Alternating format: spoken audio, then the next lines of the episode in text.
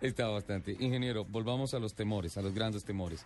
Eh, el gran temor entonces que queda y que quedó antes del el pequeño break comercial que hicimos es que mm, se podría eh, llegar a una instancia de que se sancione una ley eh, tomando como fundamento algunos aspectos económicos e ignorando los conceptos técnicos que deben ser prioritarios a la hora de establecer esta clase de decisiones que afecten el consumo del parque automotor colombiano. Sí, claramente eh, el, país sí está en capacidad de producir más biodiesel y más etanol del que se puede incorporar a la gasolina y que técnicamente los vehículos puedan tolerarlo. Eh, creemos que es muy, muy importante que el gobierno se alinee con las tecnologías, porque eh, si, si, por ejemplo, nos obligaran a traer carros Euro 5, pero los combustibles no tienen la calidad que se requiere para que el Euro 5 tengan los niveles de emisiones adecuados, pues no estamos haciendo nada. Entonces aquí es importante armonizar todo, que la tecnología sea la apropiada, que los combustibles tengan los niveles apropiados y que asimismo las normas euro que se van a aplicar tanto para combustibles eh, a gasolina o para biodiesel estén armonizadas dentro de este entorno. Yo creería que de pronto Oliverio o Francisco pueden ampliar un poco mejor esto. Ingeniero, la Federación de Biocombustibles publica que solo el 1% del territorio cultivable en el país se está dedicando a la producción de biomasa para eh, alcohol, carburante y para biodiesel. Eh, Ricardo, yo quiero volver, antes de profundizar sobre el tema de, las, de, la, de la tierra dedicada a la producción, eh, de biocombustibles, quiero profundizar en lo que está mencionando eh, Enrique porque se me hace muy importante. Eh, de hecho, ya está el, el decreto 4892 del 23 de diciembre del 2011, ya establece que a partir del 2013 la, el gobierno nacional pudiera incrementar las mezclas teniendo en cuenta algunas consideraciones técnicas. Pero yo vuelvo y digo, para nosotros ya el mensaje que nos mandaron los productores es muy claro. Los vehículos convencionales que han, hecho, que, han sido fabricados para operar con mezclas hasta el 10% no se les puede someter a mezclas superiores eh, que han sido establecidos eh, por el fabricante. De manera que eh, para nosotros el tema el tema es muy claro. Esos vehículos se van a dañar con la primera van a van a sufrir el riesgo de que el consumidor eh, pueda tener problemas, correcto. Ahora bien, eh, se han hecho algunas pruebas eh, por parte de la Universidad Tecnológica de Pereira, pero yo también quiero recalcar que en esa reunión que tuvimos en Bruselas con los productores, esas pruebas realizadas localmente no tienen ninguna validez para los productores mundiales porque obviamente los protocolos que ellos utilizan eh, tal como está establecido en un estudio que se hizo, que se publicó a comienzos de este año en Estados Unidos por la CRC, eh, establecen, digamos, eh, unos procedimientos muy detallados y muy profundos para, para, para, hacer las pruebas y donde se detectó en, por parte de los americanos, en ese estudio en particular, de que el E15 puede afectar el desempeño eh, y de algunas bombas de combustibles y de otros componentes. Oliverio, usted tiene sobre el escritorio una copia del decreto. Sí, señor, aquí está. Sí, y puntualmente no incluye dentro de sus parágrafos eh, la palabra voluntario. No, para nada, en absoluto. En o sea, quedaría como mandatorio. Es obligatorio, es obligatorio. De hecho, lo hacen la política eh, la, la, tratan de, forzar las mezclas eh, eh, obligatorias precisamente para atraer inversión. Pero finalmente, el, al final del día, lo que va a pasar es que esto va a ser una problemática que va a tener que enfrentar el productor del biocombustible y los consumidores colombianos que pueden ver que su patrimonio se puede ver eh, deteriorado y afectado de una manera muy importante. Entonces la invitación a la reflexión es, sí, atraer inversión, pero ¿a qué costo? Es, eh, ¿A qué costo? Es más, se puede revertir esa intención porque si los biocombustibles finalmente no son aceptados por el consumidor colombiano, pues el desarrollo del programa se va a caer por su propio peso. Pero entonces ahí sería una desobediencia civil en donde el usuario del automóvil tendría que pararse entre dos polos. Uno, no utilizo más el carro, dos, lo daño. Sí, o tres, eh, eh, hacer como hacen todos los, los, eh, los, los camioneros Eh, y en este caso, eh, con el diésel, es que si eso le trae problemas, pues seguramente eso los va a empujar eh, obligatoriamente a que tengan que tomar acciones de hecho. Francisco, si no está en condiciones la parte de la normativa, la parte, digamos que política y el empuje y el lobby, el económico que nos imaginamos hay detrás de esto, ¿en qué está el tema del biodiesel? ¿En qué está el tema del diésel en Colombia?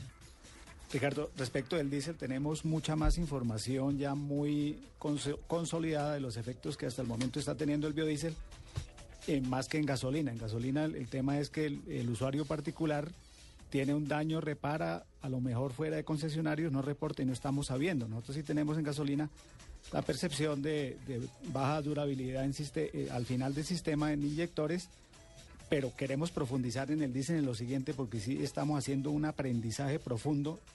Digo aprendizaje porque aceite de palma en niveles superiores a lo permitido por las fábricas, que en este caso es 7%, se denomina B7. Acá ya pasamos, en Bogotá se está utilizando y en la sabana 8% y en el resto del país 10%, que empezamos a detectar con la aparición del biodiesel.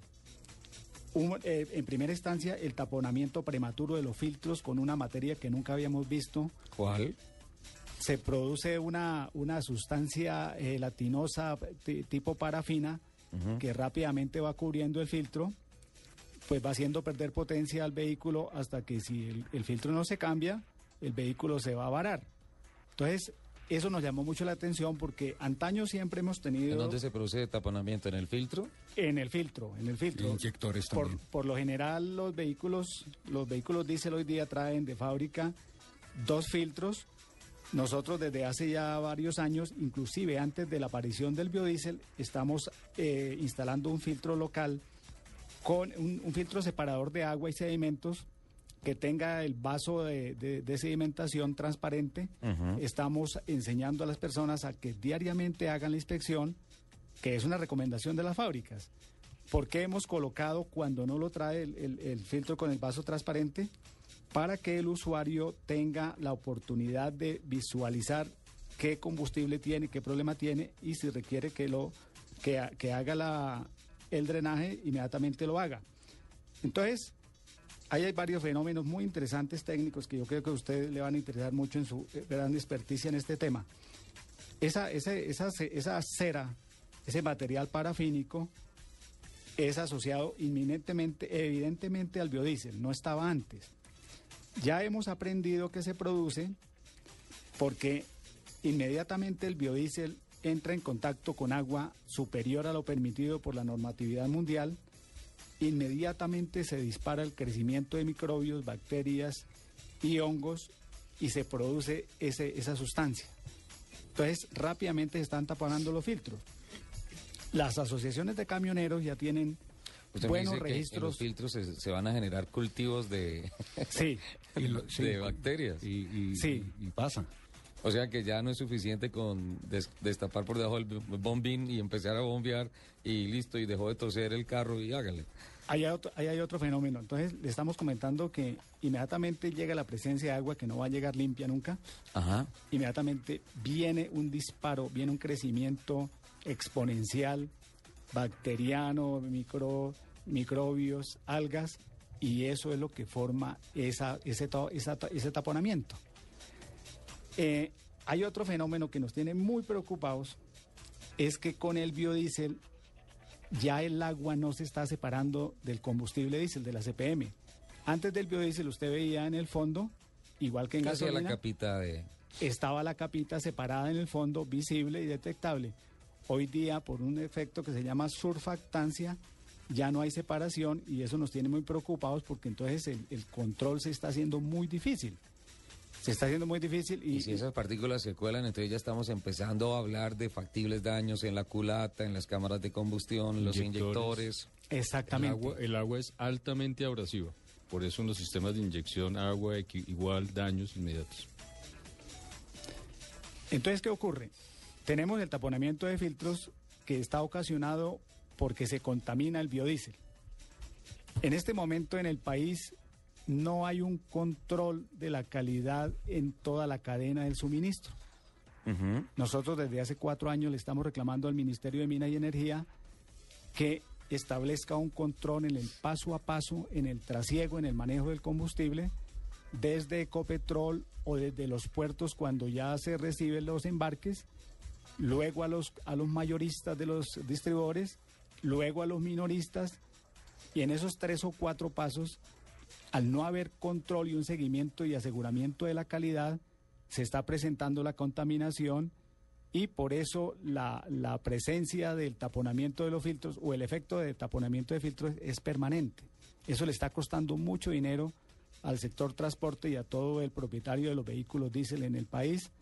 Y cuando no hay un buen filtrado, cuando ya el, el, propietario conductor compra un filtro más baratico porque dice que se le va a tapar menos, le dura más, entonces el efecto sí es absolutamente catastrófico en, en las partes eh, más eh, sensibles del sistema de inyección, que son inyectores y bombas, que son muy costosas. Ya no van a mantenimiento, sino que van a cambio y obviamente se dispara la factura. Yo, yo quiero, Ricardo, eh, agregar una algo más que se me hace muy importante, en especial en este segmento de, del diésel y los usuarios de, los camiones eh, especialmente, y es que eh, la norma colombiana de emisiones eh, en un futuro muy cercano va a ser Euro 4. Ahora bien, estos motores Euro 4 son mucho más sensibles al tema del material particulado que un motor de origen americano de EPA 98 que son los que están trayendo hoy en día.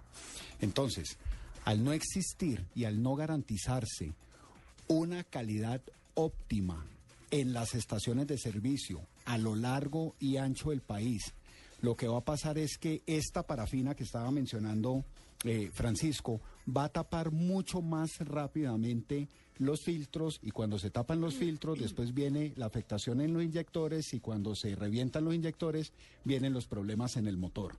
Entonces, si Colombia, si las autoridades se van a volcar hacia la tecnología Euro 4, tienen que asegurarle la calidad al consumidor final, porque es que si no van a tener unos problemas eh, eh, eh, muy grandes. Y la otra comentario que yo quería hacer es que uno de los objetivos de la política de biocombustibles en Colombia es lograr que el sector de biocombustibles se considere, eh, consolide como un sector de talla mundial y que, se, y que Colombia se convierta en un país exportador de, biodiesel y de etanol. En el caso del diésel, del biodiesel, el gran reto que tiene Colombia precisamente es poder mejorar, superar el problema que tiene con el Haze, porque si no eh, supera ese problema, pues obviamente no va a cumplir con los estándares internacionales y no se va a poder exportar. Oliverio, pone usted sobre la mesa un tema muy interesante. Los invito, pues inicialmente nuestra agenda tenía contemplado participación de 10 a 11 de la mañana, pero este programa no da para unos minutos más. Este tema da para 5 o 6 programas más que van a ser en el próximo mes, por favor.